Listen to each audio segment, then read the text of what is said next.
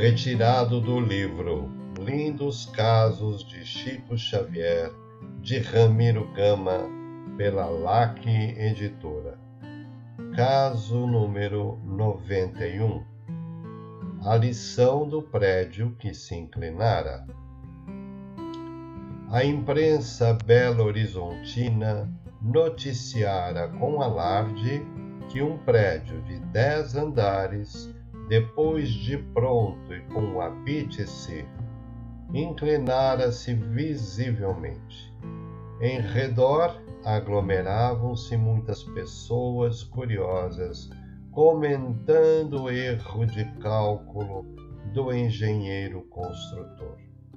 O Chico por ali passa, vira o prédio interditado e ouvia as diversas críticas. Emmanuel, a seu lado, lhe diz: Veja e medite. Por um erro de cálculo, perde-se um prédio de dez andares.